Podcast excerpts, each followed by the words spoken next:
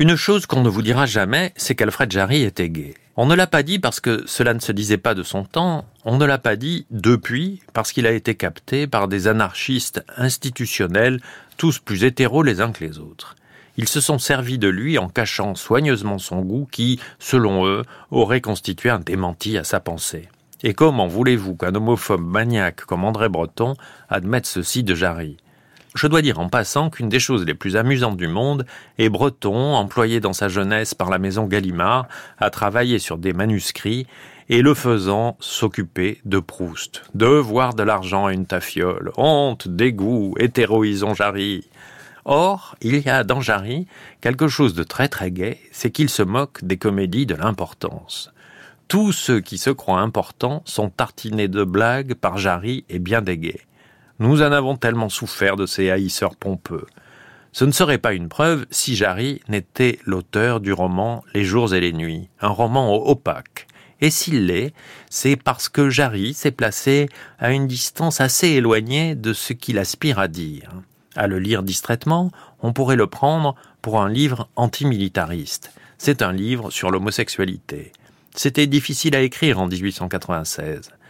Jarry était gay, il ne l'a dit à personne, il a écrit ce papier PH de roman où quantité d'allusions passent. Jarry s'approche au plus près possible de son sujet, puis esquive dès qu'il pourrait s'arrêter et évoquer. C'est ainsi qu'il écrit Il n'y a qu'un juste à Sodome et ne poursuit pas. Mais enfin, on ne peut pas dire qu'il n'en parle pas. À l'époque, on disait volontiers uranisme et dans le roman Jarry écrit le mot adelphisme serait plus juste et moins médical d'aspect qu'uranisme. Cela date d'un temps où le mot encore plus médical d'homosexualité n'avait pas encore traversé le Rhin, où il avait été inventé très peu d'années auparavant. Et cette scène de baiser dite La bouche de plâtre devint de chair et rouge pour boire la libation de l'âme de Sangle. Sangle, le soldat Sangle, est le personnage principal. Je pourrais citer quantité d'autres phrases homosexuelles allusives. Voici une très belle scène de nage. Oh, les nageurs. Valens se courba, et parmi ses muscles, son dos sourit de neuf délicates vertèbres.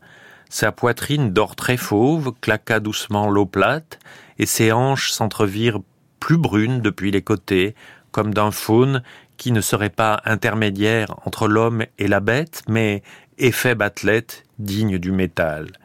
Puis deux pieds droits s'écartèrent, divergentes fuites de deux poissons de nacre, et sangle vit l'eau à travers les ongles. Surgit l'argot, tout aussi métaphorique, mais plus direct que la langue littéraire. Tu ne vas pas me dire que tu ne te fais pas doffer avec ton fouloir autour du cou, mademoiselle Tata. Il s'ensuit une rixe, une baïonnette tirée, un coup, un meurtre. Et c'est déjà un peu le querelle de Brest de Jean Genet.